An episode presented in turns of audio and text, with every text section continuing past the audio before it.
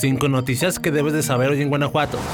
Después de reprogramarla tres veces a lo largo de los últimos meses, finalmente se llevó a cabo la audiencia inicial de otra de las carpetas por presunto fraude inmobiliario contra Edgar Francisco Franco Ríos, representante del despacho Punto Legal que actualmente está recluido en el Cerezo de León. La carpeta incluye denuncias de 44 afectados, varios de los cuales están enojados y frustrados porque no avanzan sus juicios al reprogramar las audiencias iniciales, impidiendo llegar a las audiencias intermedias y a las sentencias. Tras cuatro horas de audiencia, apenas habían declarado la mitad de los ofendidos. Además, exigieron a las autoridades que dejen de darles largas a sus procesos legales por la falsa venta de propiedades en remates bancarios y vinculen a proceso a Franco Ríos, implicado en una red que incluye a su madre, un hermano y varios colaboradores. También piden que haya cuidado en los tiempos procesales. Según los afectados, la defensa de Edgar Franco usa este tipo de estrategias para retrasar los juicios.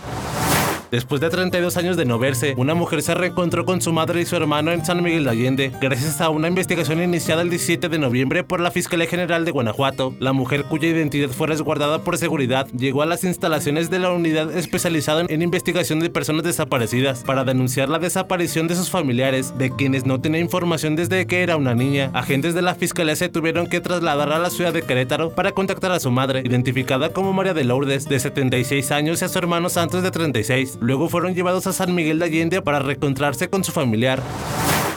En Guanajuato, los casos de influenza continúan a la alza. Hasta el 28 de diciembre del 2023, la entidad reportó 21 confirmados y una defunción, así como 2.613 casos de enfermedad tipo influenza. Esto según el informe semanal para la vigilancia epidemiológica de influenza de la Secretaría de Salud Federal. A nivel nacional, Guanajuato se ubica en el lugar número 28 en casos confirmados de influenza. En primer lugar está Nuevo León con 1.136, seguido de la Ciudad de México con 639, Zacatecas con 322, Puebla con 211 y Querétaro con 210. Además, el infectólogo Alejandro Macías consideró que todavía es recomendable aplicarse la vacuna contra la influenza y aseguró que esta vacuna y la de COVID se pueden aplicar al mismo tiempo. Hasta el 29 de diciembre se han aplicado en Guanajuato 1.241.542 vacunas contra influenza, lo que representa un avance del 74% de la campaña de vacunación que comenzó en octubre y para la que se destinaron 1.668.648 dosis.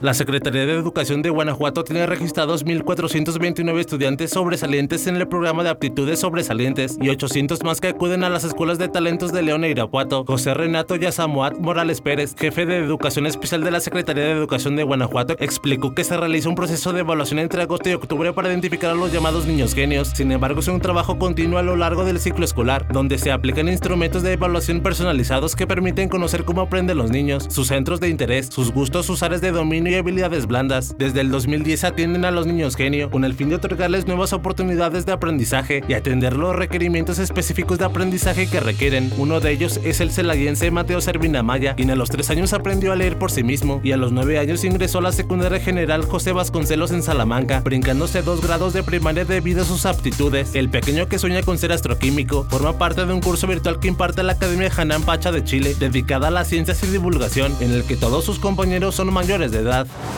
Los cuerpos de las tres jóvenes que murieron en el accidente vehicular en la colonia Arvide ya fueron sepultadas por sus familiares. Paola Narváez Loredo, André Mendieta y Elena Narváez, ellas viajaban en la parte trasera del vehículo que iba conduciendo Juan Antonio a exceso de velocidad y terminó en la barda de un restaurante cuando circulaban sobre el bulevar Miguel de Cervantes Saavedra, casi esquina con la calle Coahuila, la madrugada del 2 de enero. Elena, quien tenía un hijo de tres años, y Paola eran primas hermanas y siempre estaban juntas, por lo que fueron veladas al mismo tiempo por sus familiares en la funeraria Hernández del Boulevard Torreslanda. Ambas eran amigas de André, quien conocía a Joel, y esa noche andaban en el auto de Juan Antonio y su novia Andrea Álvarez, cuando sucedió el accidente. Los familiares de las jóvenes aclararon no presentar cargos en contra de Juan Antonio, el único sobreviviente, pues lamentaron que también haya perdido a su hermano Joel y a su novia Andrea en el accidente. Por lo pronto, Juan Antonio de 24 años continúa recibiendo atención médica mientras que el cuerpo de su hermano Joel ya fue velado en su casa.